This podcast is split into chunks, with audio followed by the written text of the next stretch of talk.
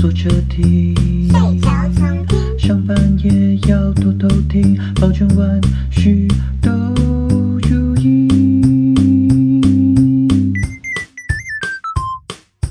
大家好，欢迎收听万事如意，我是一凡，我是阿如。你是不是觉得数倒数三二一还是有一点帮助？不然我觉得很突然，然后你就会接不上。不会啊，你剪接的时候我还是可以就把它剪在一起，其实没有无所谓的。对，好啦，你你要说昨天怎样？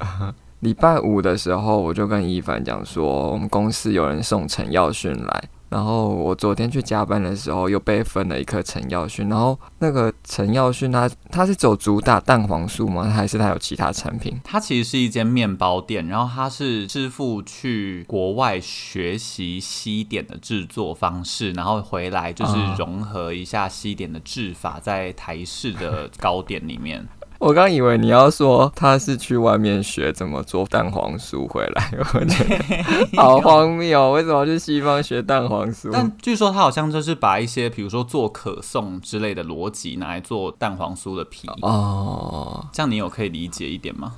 好像可以吧，因为我昨天就跟一凡讲说，我没有吃懂陈耀迅就是特别好吃在哪里，我觉得这跟普通的蛋黄酥不是没什么两样吗？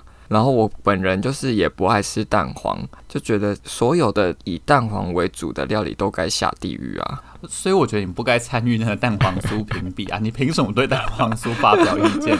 但以防听众们呢，之前不知道陈耀训是什么，或是不知道陈耀训到底多夯，我就来帮大家科普一下。陈耀训呢，在我刚买它的时候，好像是一盒十颗七百出头块，后来它就开始涨价了，就是每年涨。因为它蛋黄酥只做那个中秋跟过年档期，然后他从我认识他的第二年开始，他就在拓元售票系统上面卖他的蛋黄酥。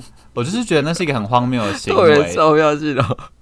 是要抢票哎、欸，对。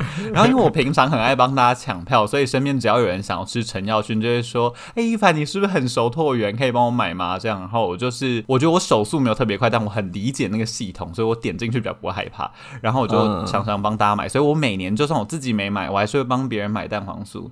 然后今年是它涨得最贵的一年，今年是一盒十颗九百八十元。然后今年是我唯一一次没有帮别人买到的一年，九百八十元。我觉得一切都很荒谬，等于我礼拜五吃一颗吃了九十八块，然后昨天礼拜六加班的时候又再吃九十八块，你就是赚了两百块，你是赚了一小时的加班费。我，我吃那一颗可以吃一个鸡腿便当哎、欸。重点是它涨到一盒九百八十块，然后还会卖到伊凡本人买不到。我就觉得这一切实在太荒谬了，而且那个买不到是真的蛮扯的，因为它的卖法是它会一次开，比如说四十五天，然后你就是点进去看你要在哪一天取货，嗯，所以代表我点进去第一天失败之后，我就是要点其他天也都已经卖完了，四十五天包括平日也都卖完，那就跟抢票一样哎，就是你要抢这个特 A 区的位置跟什么对。黄区的位置，然后我觉得我就是策略错误，因为我开始的目标就放在周末，所以我有点。像是买票的时候，一买就要买摇滚区，我应该要买那种边边角角的位置，才比较有可能买到。我应该要一买就买那个礼拜三下午取货之类的，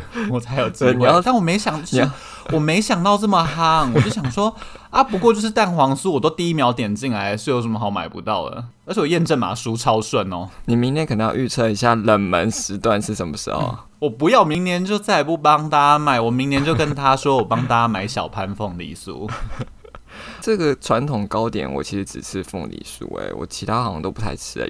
不是啊，因为因为你不吃蛋黄啊。月饼我也不吃啊，月饼是绿豆沙吧？绿豆椪你也不吃？不吃。你好崇洋媚外哦。不不，我觉得这些糕点类的东西都很容易让你口干舌燥，它跟蛋黄有同样的毛病啊，所以它要喝一些配一些茶。嗯，我不能理解。反正我觉得没有很好吃，那你不要吃没关系，你不要吃。我不觉得西方糕点吃了嘴巴就不会沙漠哎、欸，你随便一个可颂里面干到不行。可是马卡龙可能就不会啊。我没吃过马卡龙，我只吃过台式马卡龙。我也爱吃台式马卡龙。哎、欸，我超不爱好低廉呢。你不爱，我觉得很好吃哎、欸。你有在爱吃吗？有啊，我觉得蛮好吃的。台式马卡龙就是很干，所以我不吃啊。啊，可是它里面会放那个、啊、那个奶油，它都涂很少，它的涂的奶油量没有办没有办法应付那个干涸的大地。那你就是买到偷工减料的店家？没有，我买很好吃的蛋糕。哎、欸，我不喜欢你都抨击我家附近的店。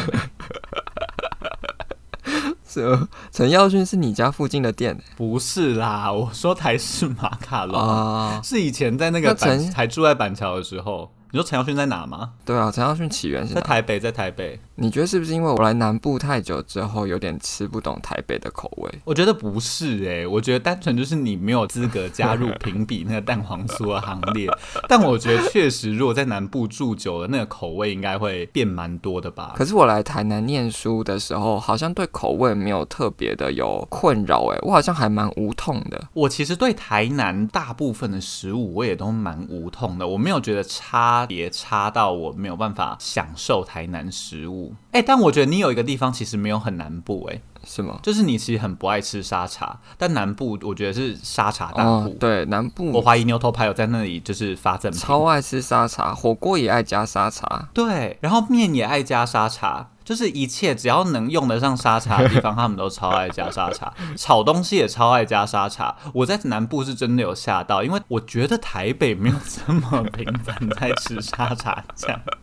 我觉得可能是因为我们家阿如是巨吃沙茶派，也没有到巨吃，就是我觉得没有必要吃啦。对啊，大家知道阿如多有个性了吧？就是我还是可以吃啊，但是我比如说我吃火锅就不想要配沙茶，我就只想要吃酱油。大家知道阿如小时候多难养了吧？又不吃沙茶酱，又不吃传统糕点。啊、他们家可能是从英国移民过来的。我们家也就是不吃沙茶的啊，所以我我也。哎、欸，你们家看不出来？你们家全家看起来都有沙茶脸，真的？沙茶脸怎么看？我想知道。Amy 看起来很沙茶脸啊，Amy 看起来炒菜很爱加沙茶，我不知道。没有哎、欸，我的酱料习惯都是跟他学的，因为他也是吃酱油，然后加生辣椒，然后冲的那一种。那你是不是不喜欢吃酱油膏那一派？没有哎、欸，我超爱吃酱油。膏哎，那我们真的是不同家。我吃铁板面也可以加酱油膏啊，然后我吃猪排蛋吐司也可以加酱油膏，我吃萝卜糕也可以加酱油膏。我觉得我对那个甜甜的食物的排斥程度真的蛮高的，因为酱油膏已经算是很不甜的甜甜的食物了，嗯，是吧？在所有的会甜的咸食里面，酱油膏算是很低阶的了，对对对，就是很常见。对，但我们家从很小开始，我跟我妈都有点唾弃吃酱油膏，就是我们都会说，哦，我们要清酱油，不好意思，因为酱油膏太甜了。哦，就我们不喜欢吃甜食，是到这种程度。怎么说？就是熟食配甜酱，你们不喜欢？不喜欢吃那个食物原本是咸的，哦，然后突然多了甜味，就，嗯，我们就会觉得有点想吐。因为像我就是不喜欢咸食配酸，然后我很爱哎，我超爱那个羹面，然后加超多醋。对啊，我就是不喜欢吃醋，然后我我也吃不习惯泰国或者越南式的料理啊。那你平常到底都吃什么？就是我觉得来南部之后真的有试甜呢。但你喝饮料不是甜？我喝饮料不是，还是你是把饮料喝那个甜的扣打拿去吃东西？我觉得渐渐的来南部之后，那个食物没有甜会觉得没味道，会不会太严重？好，有好可怕的发言。哎、但我可以体会，因为比如说我如果去吃羹面，或者是我如果去吃面线。他没有再多帮我加醋的话，我就觉得那碗东西没有味道。我就会自己去加醋，把盖子自己打开，就会觉得这个东西需要某一些特定的味道才觉得它是有味道，但它其实不是真的没味道啦。对，我希望它有一个风味。我觉得有点像是你去按摩，然后你已经按到七分力了，下次去别间他给你三分力，你就会觉得啊，这间店好像没什么在按。对，你已经太习惯那个刺激了，你的那个味蕾受气已经被培养起来了。对，没错。那一凡，你有吃过倒菜米吗？哎、欸，有哎、欸，我其实倒菜米算是我蛮可以接受跟喜欢的那个台南的食物。那、啊、你在台北有吃过倒菜米吗？没有，没有，没有，没有。我是有一次去那个找我住在那个永康的朋友。是永康吗？还是什么？应该是什么桥？大桥还是桥头之类的那种地方？我对台南实在太不熟了，但就是有这种名字的地方。总之就不是大家会去玩的那个台南市的台南市。嗯嗯嗯，对对对。然后，哎、欸，我觉得真的是蛮特定地点才有的东西耶。因为我也去过归仁，但我没有在归仁看过倒菜米。然后我去过学甲，我也没在学甲看过倒菜米。学甲要吃虱目鱼。还有鱼肠超恶心，我真的是我沾到我我，因为我本身不敢吃鱼，应该说不喜欢。然后我朋友就力推那个鱼肠，然后就叫我一定要吃一口。我就吃一口去旁边大吐。然后那一餐哦，我真的就是坐在旁边，他们就去吃那个石目鱼店。我那一餐连什么石目鱼粥都没吃，我就是筷子放在桌上，然后那个当一个小媳妇坐在旁边陪大家聊天。因为伊凡是不吃鱼的，他觉得鱼很臭。对，哎、欸，但我很爱吃倒菜米，哎，我我没有很常吃，但是我去了之后，我发现我朋友也没有很常吃，他就也蛮看不起豆芽菜这个食物的。他说他不懂在吃什么，但我其实吃过两次，我都觉得倒菜迷是一个吃起来很香的东西。耶，你有吃过吗？我没有吃过。倒菜迷是一个全天我聊倒菜迷，倒菜迷是一个全天都吃的食物吗？不是，不是，是一个中午前吃的食物。哦、我觉得啦。我是都是像吃早餐呐、啊，早午餐。嗯嗯嗯嗯，我觉得它就是一个香气很单纯的豆芽菜干拌面啊。嗯、我我不懂它大家不喜欢的点在哪。你是因为不喜欢豆芽菜没吃吗？不是不是，我我是没资格跟你聊倒菜米没有做，因为在这礼拜之前我其实不知道倒菜米是什么，是因为我要做今天我们要介绍的这个人就是黄浩庭他的专辑的时候，他的这首。哇，我讲不出这个台语哎，这个用念的要怎么念？你说垫底呆男吗？店底呆男，为什么我讲起来很奇怪？垫底呆男，为什么我讲起来很奇怪？垫底呆男，我想说是要讲什么？我以为要讲一些歌很深奥的歌词，我说那我肯定不会念的。没有，就是这首歌垫底呆男呐。对对对的这首歌的歌词，然后才发现有倒菜米。然后我想说倒菜迷是什么，然后我就去查，然后发现只有豆芽菜跟面而已，然后完全就不懂，我也没吃过。对，而且它都装在看起来非常廉价的塑胶盒里面。哎，但我觉得你搞不好不会喜欢吃哎，因为你不是那种会喜欢吃这类型的面的人，像凉面你也不爱吃。我不爱吃凉面，我也不爱吃干面。对，所以我觉得豆豆菜面就是凉面跟干面的同一个逻辑。我觉得你可能不会爱吃。还是倒菜迷其实就是清面阳春面的豆芽菜 Plus 版。对。对，就是哎、欸，我觉得是豆芽菜的干的阳春面。哦，它是干的。我在吃干阳春面。有啊，有吧？干面呢？对对对对对对对。然后干阳春面再加很多豆芽菜，可能就是倒菜米的逻辑。哎、欸，但我觉得它有一个酱的味道，哎，我觉得好像不只是那么单纯的阳春面啊。下次大家去吃吃看呐。但我其实不知道台南市哪里有哎，因为我印象中去台南玩。好像没有看到倒菜米。我说，比如说去国华街之类的。我在台南市念书的时候，好像真的也没看过，还是因为我根本就没有注意，有可能没有想吃，所以就根本不会注意。对，因为有更多更好吃的东西，譬如软骨饭或是阿公阿婆大蛋饼之类，就是你有很多好吃的选择，你根本不用去吃倒菜米，所以你经过也不会觉得那是什么。你很厉害。哎，我觉得有可能是因为你不知道那是什么东西，所以就算你骑车经过，你看到，对，你也不会留下印象。它就是一个写豆菜面三个字，与你人生无意义。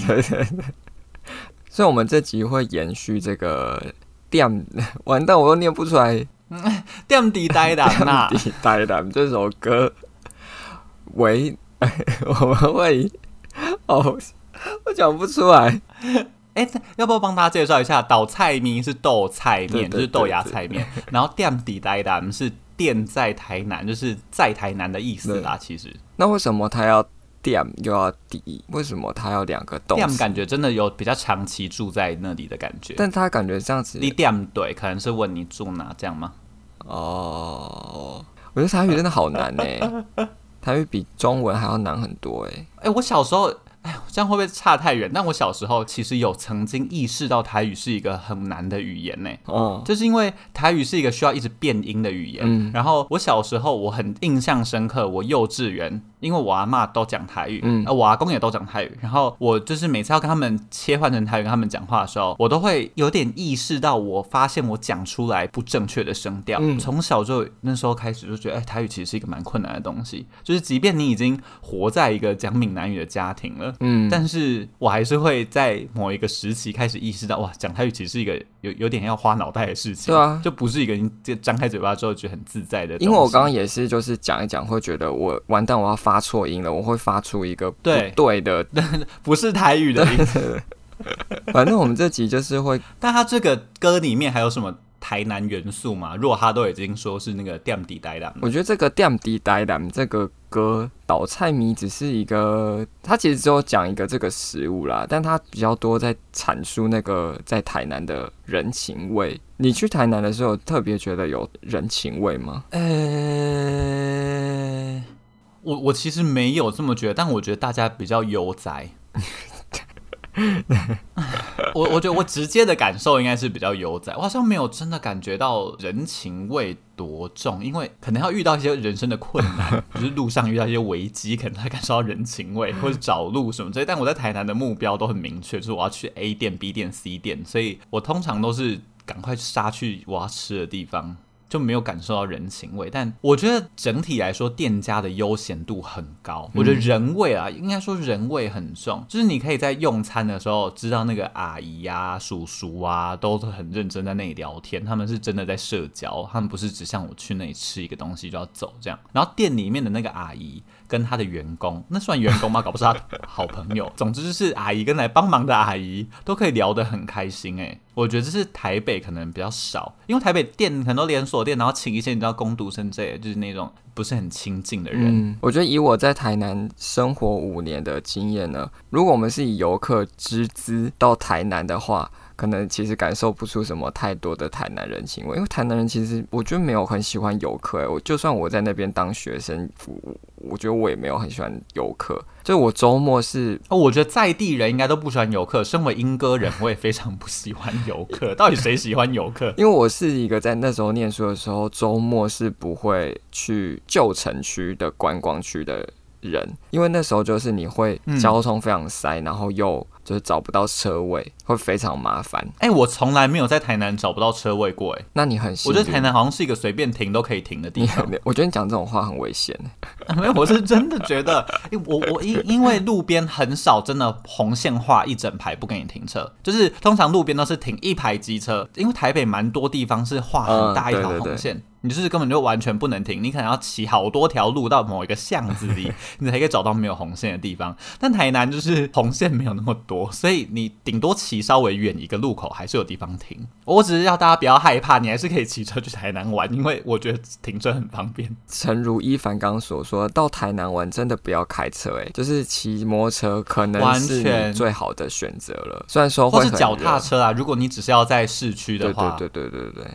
但我觉得，如果不是以观光客的身份在那边生活的话，就还蛮能感受到台南的人情味。诶，就我觉得有可能是因为跟台北比，就台北的生活步调比较快，所以其实大家没有时间在管其他人在干嘛。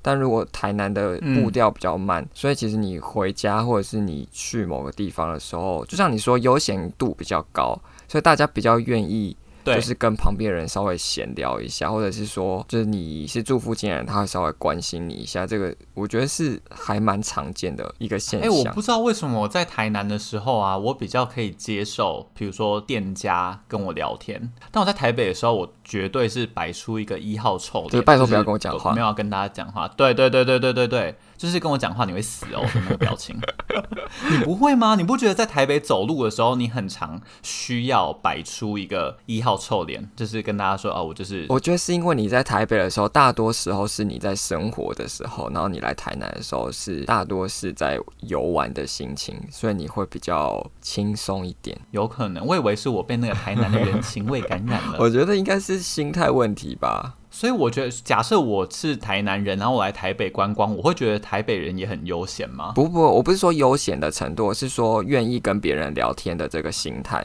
哦，对，在台北我可能没力气跟人家聊天。对对对，就是我现在只是想要赶快吃完东西，然后回家。然后我来台南的话，就是我可以多跟你讲一下话，然后分享一下你的心情，这样子。好像是，好，那可能就是因为我是观光客心态。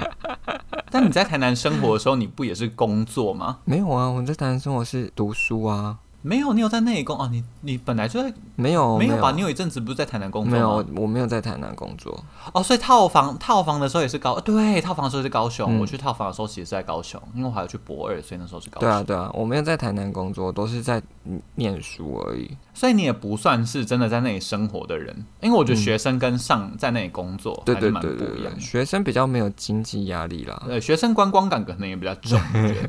因为学生算是一个独立的群体，你知道吗？不属于社会人士，也不属于当地的小孩。对，你就是一个长期过客，然后会自成一格，然后一群人出去玩，嗯、然后捣乱店家，很可怕的存在。而且大学你就是可以排课啊，你不会一直那么满课，所以你会有蛮多时间可以出去玩的，而且又不用在假日人挤人。好，说这么多，我们要不要介绍这个歌手？对，没错，现在就是要来介绍阿如的老公二号，这样自己讲好像有点 自己讲老公二号。对，我刚刚想说，是不是我要帮你接老公二号？哦、自己讲老公二号是不是有点太荒谬？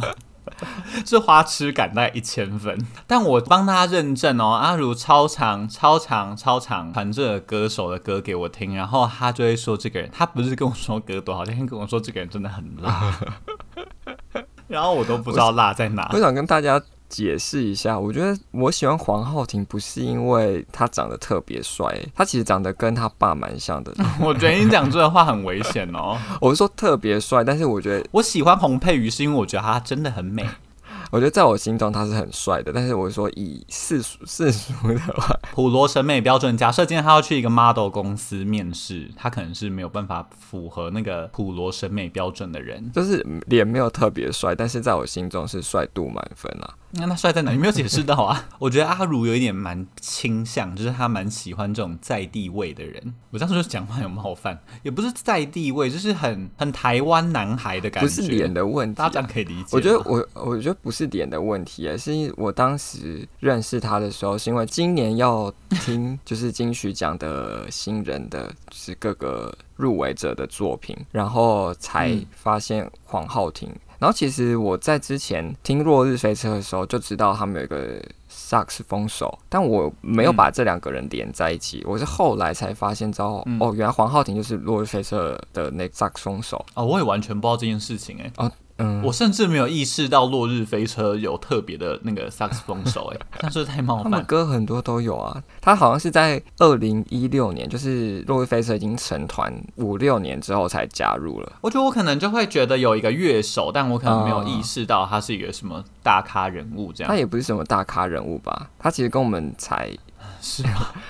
我觉得发过自己的专辑就可以蛮算是一个有点咖的人物了啦。就算是个咖了，我觉得也不是说什么大咖人物哎、欸，就是因为他在那时候加入落日飞车的时候是就是以一个乐手的身份进去啊，他好像也没有跟大家讲说他是袁小迪的儿子。然后伊凡现在露出一个问号的脸，就说袁小迪是谁？嗯、我相信很多听众应该想说袁袁小迪什么东西？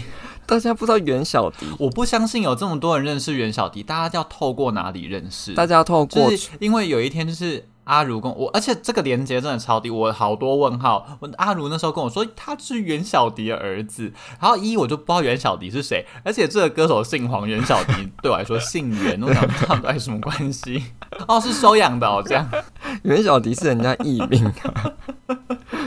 就像张飞跟费玉清，他们也是不同姓，但他们却是亲兄弟。哎、欸，对，我没想过这件事情、欸，哎，什么意思？对他们真的不同姓、欸，哎，哦，我知道他们是亲兄弟，我知道他们是亲兄弟，但我我没有想过他们不同姓这件事。他们好啦，对对对对对对，一个姓张，一个姓费，所以不不同姓。好，谢谢。我那天就有跟小玉说，哎、欸，就是那你认识袁小迪吗？然后小玉就说。哎，很袁小迪很红啊，也不认识。我 就想说，我就想说，为什么？他就说，就是那个温修迪呀。我想说，哦，原来有这种谐音梗绰号。但 是重点他讲的我还是不认识啊。我还说，那袁小迪是在红什么？他说，哎，我我也讲不出他唱什么歌，哎，但就是很红啦。这样，我觉得要跟小玉讲说，他就是唱《涌出港澳》的人呢、啊。哦，好啦，那可能他会知道。听众搞不好有一些从现在开始知道。你没有听过《重出江湖》？我我也是有听过。哦我有就在中出港哦，对啊之类的，类似这种歌。我觉得这是 我嘴上你们字，不不知道袁小迪是谁，很不合理耶。对啊，我们就是这么不合理的存在。反正他那时候加入的时候没有跟，难怪脚本上写重出江湖。我原本以为是袁小迪要复出，哎，我们要帮他顺便宣传复出的活动。原来是他的歌，是袁小迪的歌。我以为，我以为我们这一集要把他们父子一起介绍，想说哦，袁袁袁小迪原来要复出，不是，是他的歌很红，叫重出江湖。人家本来就在线，没有要复出，好吗？他那时候加入落日飞车的时候，也没有表明他的这个身份。然后他好像是到很后来才慢慢被大家发现。嗯、我觉得是到他这一次出专辑的时候，才真的有人报道他是袁小迪的儿子，算是一种宣传手段吧。因为他连就是一夜情的 MV 都找到冰冰姐来帮他助阵呢。对，一夜情是另外一首他非常好听的歌。我最喜欢的歌就是一夜情，我觉得可以堪称那个台语界的白 安。为什么是白安？就是我不我不想要 唱怪调大师，我不想要你拿白安来侮辱他哎、欸。我很喜欢白安呢、欸，其实我觉得白安在我那个心里面有越来越棒的形象。我一开始的时候真的有因为白安的那个腔调没有办法啊，我们不要聊白安下。但我真的觉得他，你不觉得他怪腔怪调的程度就是跟白安一样吗？他没有怪腔怪调，那有怪腔怪调？你说回有，他会唱 E R D me 呀，那个是李英红特别设计的、欸。他会唱歌单的回瑞。我看那个他写说是李英红特别设计的，是故意要引起大家。那我觉得李英红是鬼才，因为真的很好听。李英红真的很鬼、欸，我其实蛮喜欢这个怪腔怪调的设计，就是他。我觉得是一个魔性哎、欸，嗯嗯、他怎么发现这个东西会成立啊？我觉得李英红真的很强。对啊，李英宏，我好想认识李英红哦。你是说真的就是实质上的认识吗？对对对对对对，就是实质上的认识，然后知道这个人到底脑袋都在想什么，跟平常都在想什么。我觉得他很强大啊，我觉得他脑袋很丰富，然后很有创意。嗯可能水瓶座或天王星的能量很强。你也知道他是水瓶座叫天王星？我不知道，我说可能啊，可能很强啊。我想说你这个功课也做的太透彻了吧？还先去翻人家的，做到李英宏的星盘吗？从黄浩庭做到李英宏去。我想我是找。我跟你讲，如果哪一天李英宏上那个唐老师的节目，我搞不好真的会大概知道他的星盘 啊。李英宏没有上过唐老师的节目吗？说不定有哎，你可以回去。好像没有，好像啊，可能可以找找看，可是很久之前我不确定。对啊，如果有，你应该会。知道，毕竟你是国师大弟子。我不是，但如果有的话，欢迎听众跟我分享，我是蛮想听听看的。然后他这整张专辑的主要概念，应该是有点像是他的这二十几年来的生活成长轨迹，哎，嗯，所以他前面才会是就是六甲，然后垫底台南。这种就是跟他的小时候，他是六甲人，哦，对，他是六甲人，好偏僻的一个人呐，啊。然后中间才是到他就是这张专辑一个诞生的原因，是因为他的之前的女朋友过世，所以是写给他女朋友的感觉吗？对对对对对，就是他中间有一些歌也是以他女朋友的对作为对象来。创作的女友过世很令人惊讶哎，我更想看他的星盘了。没有没有讽刺的意思，我觉得在那么年轻的时候有一任情人过世，其实是不是是一个蛮复杂的心情哎？啊，我觉得是很大的创伤哎，就是可以拍成电影的程度了。我们的高中有一个同学，然后他也是在对升大学前的时候因为癌症过世了，然后那个同学其实跟我们都蛮亲近的，然后那时候他有一个交往。交往两年的女朋友吧，然后我记得那时候那以高中来说蛮久的了，对对对对，等于说就从高一到高三这样子，已经度过了整个高中生涯，嗯、其实对那时候来说已经很久了，没错。然后我记得那时候到大学毕业之后，他是大一下的时候过世的，然后我记得到后面几年，就是他的女朋友好像都一直没有交新对象，然后他后来也跟他的。就我们的同学的妈妈变成一个很类似母女的关系，嗯，然后那因为我跟他女朋友其实没有很熟，但我其实那时候一直很好奇，就是他的心情是什么。不过也不太可能真的去问他了，就太奇怪了。那、嗯、我觉得这件事情就是以外人来看的话，就是感觉还是改变他很多，包括跟他的某一任男朋友的妈妈，真的不是因为结婚的关系而变得很像母女的关系这样子，感觉就是在成长过程中会是一个很。很很好好难讲，很不一样的，很不一样的历程，很深刻的历程啊！就是你可能一辈子都会带着那个、嗯、那个事件活下去。黄浩庭这张专辑也是以台语为基调，可能就是因为他整个成长背景都是以台语为基础吧。然后他在落日飞车的历程也影响到他的。整张专辑其实是一个蛮蛮多元，然后又有电子又有复古。哎，我觉得我们最近几集介绍的人都好走复古路线哦。我觉得是最近的年代就是这样哎。你说整个音乐圈的流行吗？对对对，这年头啊，音乐圈的人谁不富？对啊，你看，哎，其实像徐佳莹跟阿令，就算大专辑来说，也都还是会加一两首复古元素的歌。对，Hush 做娱乐自己也写 City Pop，、嗯、对，所以就也蛮复古的。但我觉得他的萨克斯风真的很好听，我是没有觉得他本人对我来说很辣啦，就是 本人的辣度对我来说还好，但是我觉得他的萨克斯风真的很好听诶，就是你听专辑整张听下来，只要那个萨克斯风出现 solo 的时候，嗯、你就觉得哦，这真的是不愧是全世界最性感的乐器诶。对，哎，我觉得他对我的辣真的不是脸或是身体上的辣，真的是他的音乐跟他的唱歌的感觉。我觉得你不用再解释了，听众不会相信。真的啊，真的真的真的好。我觉得大家应该要去听一下整张专辑。我那时候其实，在金曲奖之前呢，我还一直很深信他很有可能可以拿最佳台语专辑奖。嗯，那我觉得还好，但我觉得是一个好专辑。就是我觉得好听到这种程度啦，我我有就是，那我反而相对觉得是一个嗯、呃、实验性比较高，但成熟度相对比较低的一个一张专辑。当然不见得一张专辑成熟度很高是一件很好的事情，因为也有可能成熟度很高，你听的觉得很商业或者很有一个模板。但是我觉得他的专辑是很实验性的，很实验性是说你觉得听起来不是一个整体，是不是？对，就是他在每一首歌里面加入了很多不一样的元素，但那些元素不见得是可以把整张专辑串在一起的同一个概念。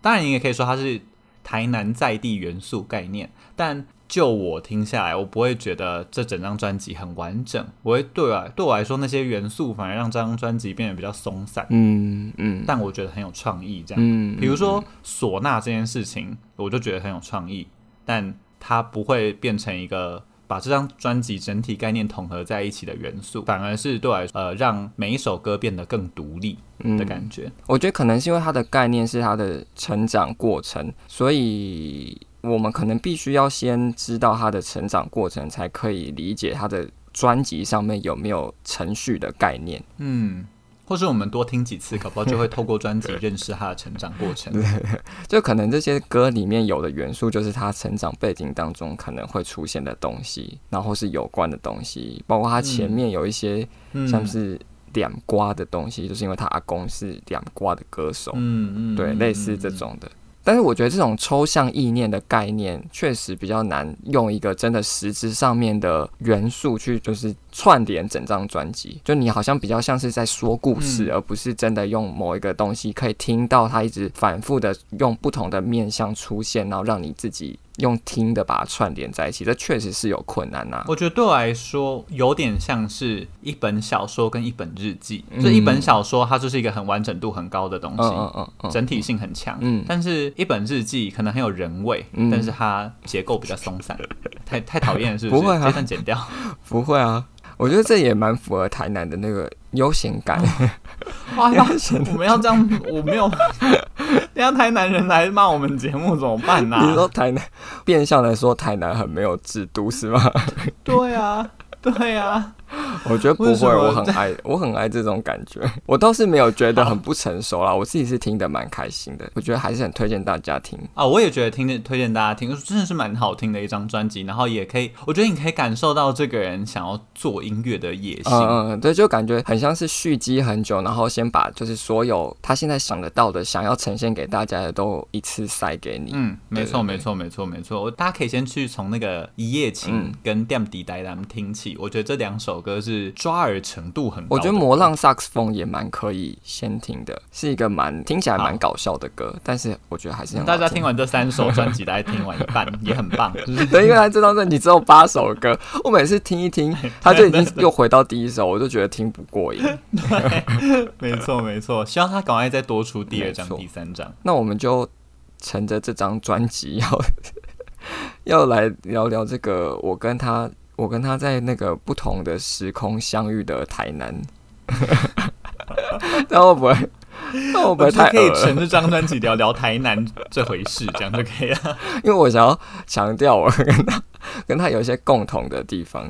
我也有去过台南，好吗？我也有跟他交集过几天。你跟他有想要交集吗？我觉得你就是对他有一种嫌弃的感觉，你没有想要跟他有交集啊。我没有，我 我没，你为什么黑我？我没有嫌弃他，我 我完全没有嫌弃他。我们刚前面有已经有其实有稍微聊到一些就是南北口味的差异了。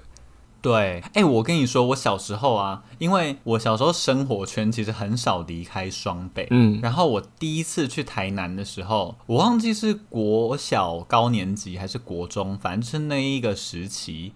然后就去了台南，第一站吃的东西是浮水鱼羹啊，那是我第一次的文化冲击，因为一来台北没那个东西，对。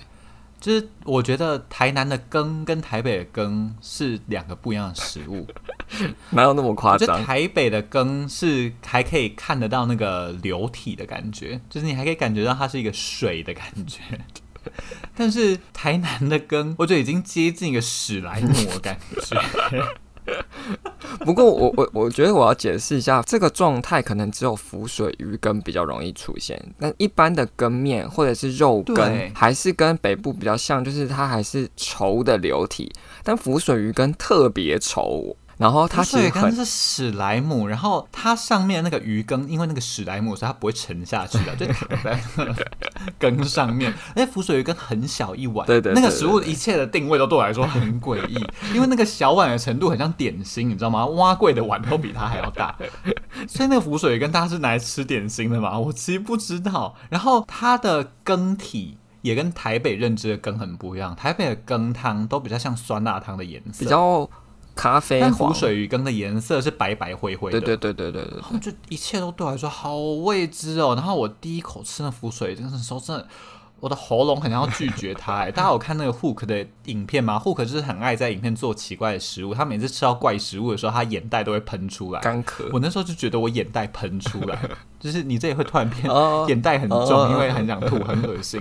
我觉得我吃浮水鱼羹就是这个感觉。那是我第一次文化冲击，而且超甜，真的超甜呢。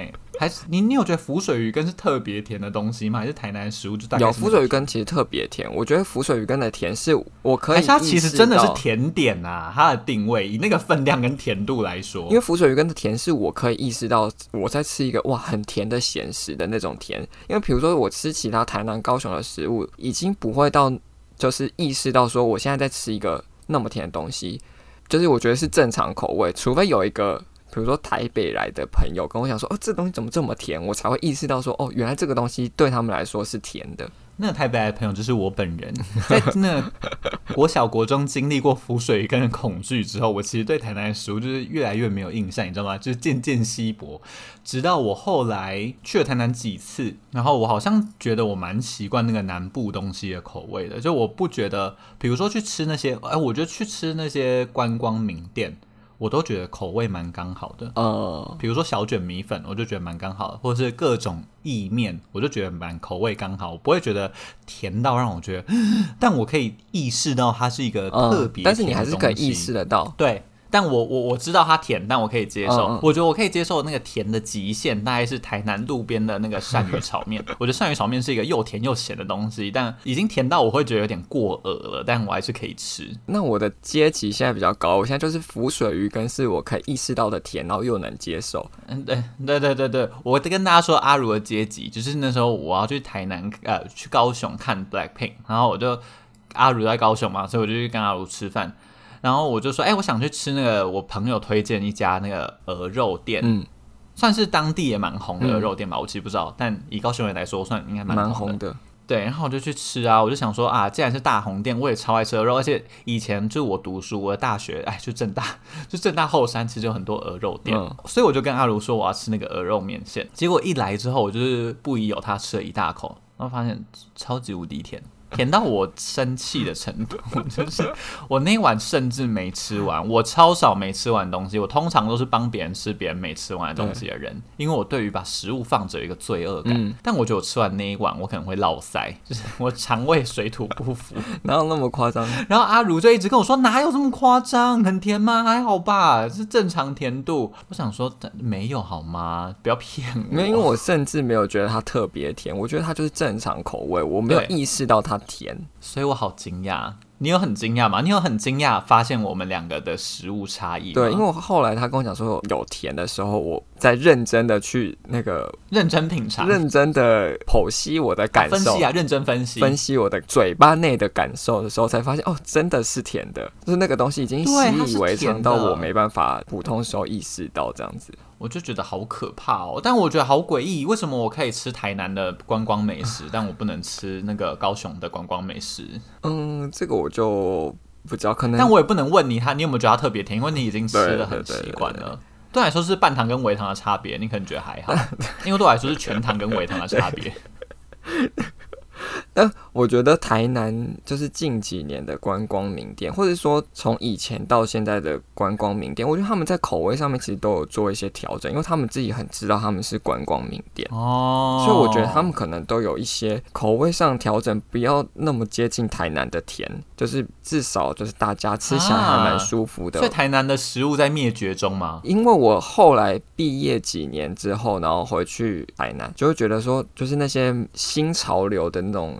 文创名店啊，或者是小吃名店，已经感觉不像那么像台南的传统小吃。怎么讲？就我觉得有点太观光化、北部化。我觉得还是要吃一些就是路边的小吃，可能比较到地。那你再推荐一个清单，我再分享在底下给大家。我刚去台南的时候，就是你刚刚有讲到那个鳝鱼意面，我第一次吃的时候就是吃。鳝鱼意面，然后我我觉得我可能是刚好吃到不好吃的鳝鱼意面。我记得我那时候吃的时候，吃到它又酸，然后又甜，然后又咸。但它本来就是这样啊。对，它就是集合了一大堆我刚当时的口味没有办法接受的。因为你不吃酸啦，你对，我也不吃酸。对对对。对，我觉得我可以接受鳝鱼意面，是因为它够酸。然后我就觉得它根本就是坏掉吧。对对，它确实可能吃起来有一个坏掉感，没错。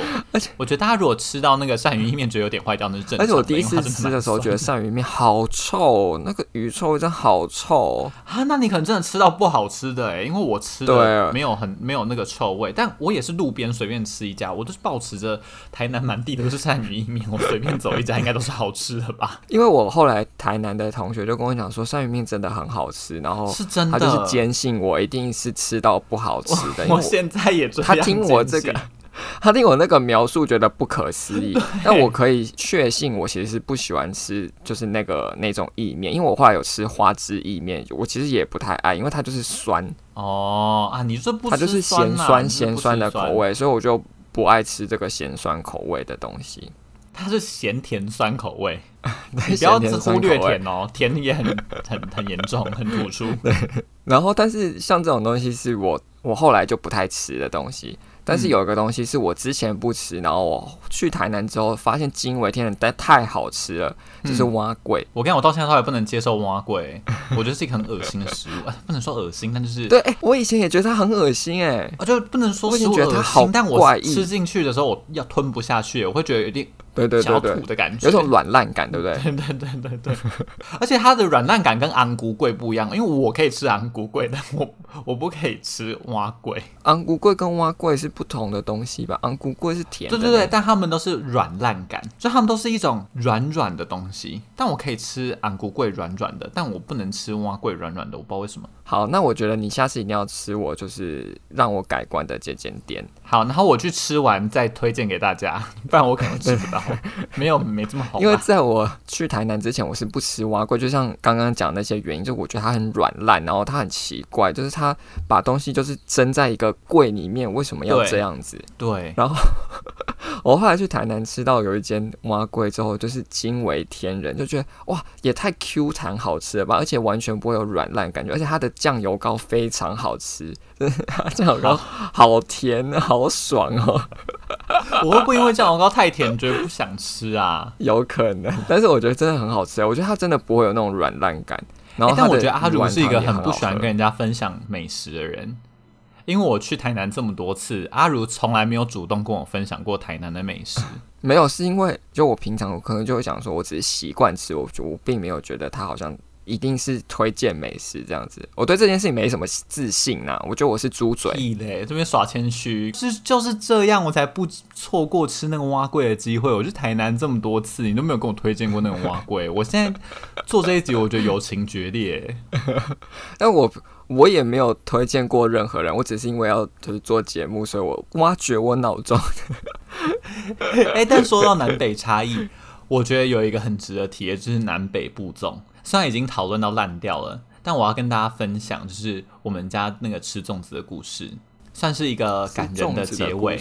对对对，我觉得是一个很感人的结尾。就是因为我们家众所周知，就是一个北部人，然后我阿妈也是在北部长大，所以我阿妈包的粽子就是北部粽。北部粽就是把料全部都先炒过，有点像是油饭的概念啊，就是你已经把那个米炒的咸咸香香，然后该放的料也都炒过了，这样。料都是调味过也炒过的了，然后再把它包到粽子里面，嗯、然后再把那整颗粽子拿去用蒸的，其实就跟油饭一样，因为油饭也是把料炒过，然后拿去 整锅拿去蒸，所以真的是同样类似逻辑的东西，所以才会被大家说就是三 D 立体油饭啊，确实就是做法也蛮像的。但是呢，从我开始吃到我们家的粽子的时候，我们家的粽子就一直是一个南部粽的口感，然后我们家的粽子就都一直都是用水煮，不是用蒸的，所以我一直觉得很纳。闷，就是为什么我阿妈身为一个道道地地的北部人，但我们家煮粽子的时候却是用煮的，不是用蒸的，我就觉得我好像很不道地这样。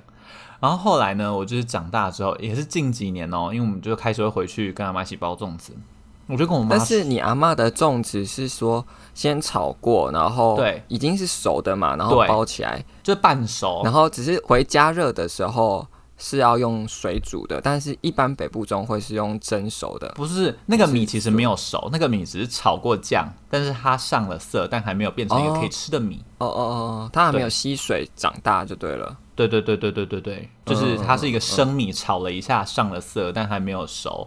所以让它熟的方法就是把它丢去水煮，嗯、我们家是这样。然后我就有一次包粽子的时候，它太纳闷了，我就问我妈说，到底为什么我们家的粽子四不像？就是为什么我们家不是一个道道地地的北部粽？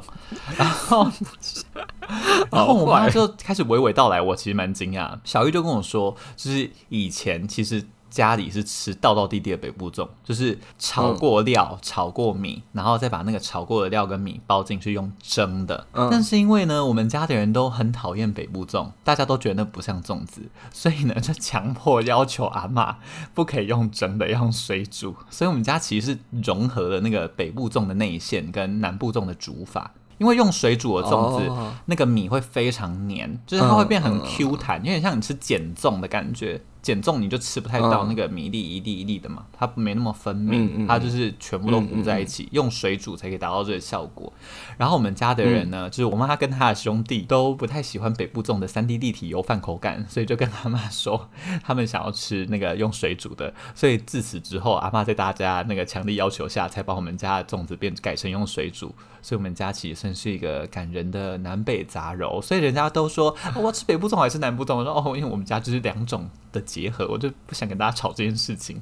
我其实也没跟大家介绍过这件事，因为我觉得好像没人会在意，就是我家吃的粽子到底是南部粽还是北部粽。所以我只是突然要做这一节的时候想到，就是身为一个北部人，但我却在吃一个其实很南部的粽子。然后也因为我从小就吃这种口味的粽子，所以我也没那么喜欢吃北部粽。所以小玉是吃过南部粽之后，觉得北部粽这个口感很不合适，嗯、所以才要求的，是是？我觉得大家应该都吃过，都是吃过南部粽。之后觉得北部粽这样很不合理，嗯嗯、但是因为南部粽又跟我们家粽就有点不一样，因为南部粽就是比如说生的米跟生的花生跟香菇去煮，嗯，所以它没有那么就是没有那么多酱的颜色，嗯嗯，嗯所以北部粽才会比较像油饭的颜色，南部粽比较像白米的颜色这样。然后我们家就是有酱的颜色，哦、但是又是用水煮的的的这样的感觉啦。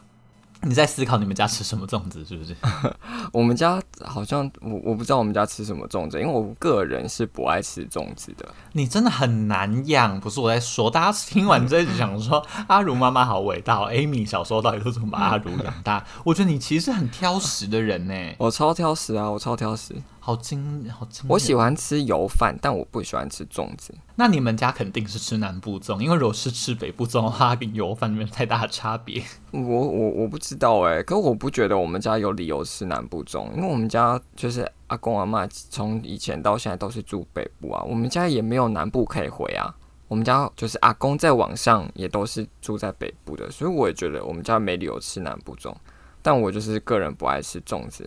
也不喜欢吃蛋黄，蛋黄就是下地狱。但粽子的蛋黄它是选配，你可以不用吃有蛋黄的粽子。但不喜欢吃粽子到底是什么原因？因为我觉得粽子是一个很大众都可以接受的食物吧。不知道哎、欸，就是觉得好像很饱，然后有点很饱也不能吃，我就觉得没特别好吃啊。为什么要吃粽子啊？啊，我觉得粽子好啦，算了，没关系，我不想要在这里帮粽子捍卫那个。反正你少吃一个粽子，全世界粽子还是卖的很好，不要来跟大家抢粽子。就跟我不喜欢吃蛋黄酥，但是陈耀轩还是买到缺货的意思一样。对对对对对对对。哎、欸，但我觉得陈耀轩真的是好吃的蛋黄酥，哎，okay, 我觉得是有气质的蛋黄酥。好的，如果大家有机会吃到的话，可以好好品尝一下。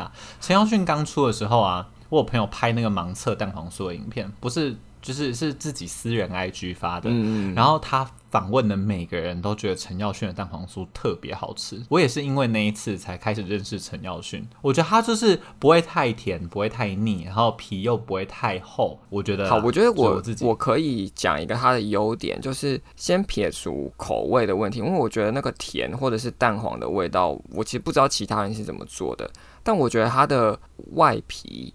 有点不像传统月饼的那种，对，它的外皮有点真的有点像可颂的酥皮的，对啊，就是它是比较轻薄层，对对对，它吃起来感觉口感上来说比较没那么负担，我觉得。对，就我很多那个我昨天吃的时候咬开来的时候，它会有点整个就碎开来，对对对。但我记得以前吃蛋黄酥，呃，对，以前吃蛋黄酥的时候是咬开来的时候，它整颗还是会。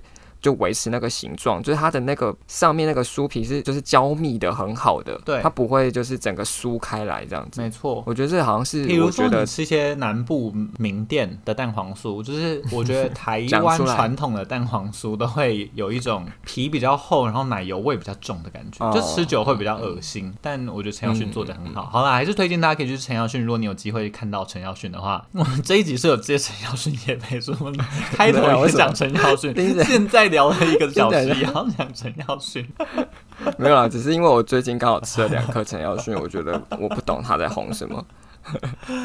但我有研究了一下，应该说不是研究，我觉得演算法真的超神奇，因为我完全没有为了这一集的脚本去搜寻什么东西，我就凭自己对那个南部食物的印象打了一个脚本之后，我今天在录音之前点开我 YouTube，、嗯、因为我是生活习惯，我就是点开一个网页之后，我第一个会去的地方就是 YouTube 首页。然后今天我在录音之前，我其实只是开电脑而已，但网页就跳出来，我就是下意识的去按 YouTube，然后首页就跳出来那个 Cheap 做。的一直在讲台南人为什么吃这么甜的影片，你知道这一集跳出来就在讲那个台南人为什么吃这么甜，我觉得心里面赞叹演算法大神呢、欸，想说太惊人了吧？就是你怎么知道我现在好像蛮需要这个？可是这个不是大家都知道吗？你说为什么吃这么甜吗？嗯，还是是因为我在台南生活过？但他讲了超多原因哎、欸，哦、我觉得我只知道一个而已，我不确定。那你知道的是什么？我知道就是因为以前台南是首都，然后以前糖是。有钱人才可以吃的，嗯，所以以前台南会那么甜，就是因为我要加很多糖，彰显我们家很有钱，可以吃得起糖，所以我的食物才会那么甜。嗯、我知道的版本是这个，嗯、他这也是他讲的其中一，就是他讲的每个说法，但每个说法其实都有一些不合理跟合理的地方。嗯嗯，就是合理的地方就是符合事实，但不合理的地方就是其他地方也不会发生这种事。比如说，所有崇尚吃糖的欧洲贵族也没有因此变成每一道菜里面都有糖。我觉得可能跟华人的民族性有关哦。你说很虚荣吗？就是我有，就是全部都要有这样子。但确，但确实历史背景好像是一个很重要的因素，因为没有这些历史背景，台湾就不会有糖。就是他说，因为从荷兰人治理台湾开始，荷治时期开始，他们就发现台湾是一个很适合种甘蔗的。地方，嗯、然后甘蔗那时候因为可以做糖，是很夯的经济作物，所以从那时候开始，台湾就开始做糖跟有糖厂。嗯嗯。然后清领的时候，就是因为制糖技术有其他国家比我们更厉害，所以台湾的制糖技术就相对老旧，就没有那么有市场优势。那时候其实茶叶跟樟脑算是比较高经济的，我们要进入历史课了。对。但糖的时候就有点衰败，我的历史整个回忆涌现而上。然后接下来到日治时期，以前还会考那个选项，你要考那个选项说哪个时期，然后就是那个经济产物有哪些，然后哪个不是这样子，你都要选那个不是、那个。哎、欸，但我觉得这很有趣，因为也真的就是因为，比如说清领时期。台湾的因为制糖产业就相对利润没有那么高，然后茶叶跟糖利润比较高，所以整个那个经济重心就北移，才会变成现在的状况。不然台南现在跟高雄搞不好就是台湾的那个双首都。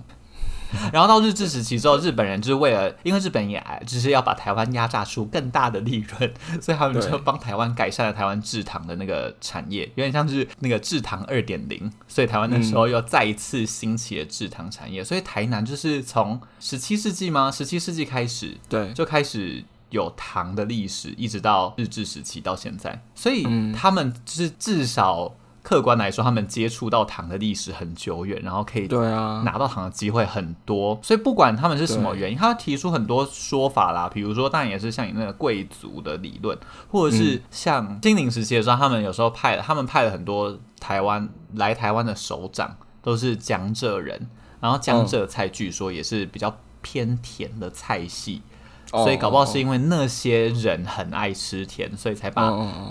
糖入菜的文化加到台湾来，总之台南就是很爱吃甜，就是起来有自然，历史帮助他们吃甜。嗯，好的。台北人就是没历史，所以吃这么咸。如果你也很喜欢台南，也很喜欢吃甜，也喜欢台南的历史的话呢，就欢迎你去听这个黄浩庭的专辑，叫做《万寿菊》。哎、欸，他为什么叫万寿菊啊？他说万寿菊是给大家很福气的感觉吗？呃，也有。然后另外一个也是因为就是悼念啊。就是他的创作过程中有，就是有女朋友过世啊，然后爷爷过世这样子。哦，万寿菊有就是拜拜的感觉，是不是？万寿菊就是那个啊，像可可夜总会那个灵堂也是用万寿菊布置的。哦哦。嗯好了，那我收回。那我对收回大收回刚刚我觉得专辑概念不完整，这样听起来很完整的，我很抱歉。那就赶快欢迎大家去听这个黄浩庭的《万寿菊》。如果你喜欢《落日飞车》的话，我觉得你也会喜欢；如果你喜欢李英红的话，你可能也会喜欢。我觉得如果你喜欢《落日飞车》，同时也喜欢李英红的话，你可能就会喜欢这一张专辑。啊，如果你喜欢我们这集的话，欢迎到各大 Podcast 平台留言并留下五星好评。当然也可以到 IG 啊，追踪我们的万事如意 IG，跟我们互动，然后看看我们更多日常的事情。那今天这集就到这里，万事如意，大家再见，拜拜，拜拜。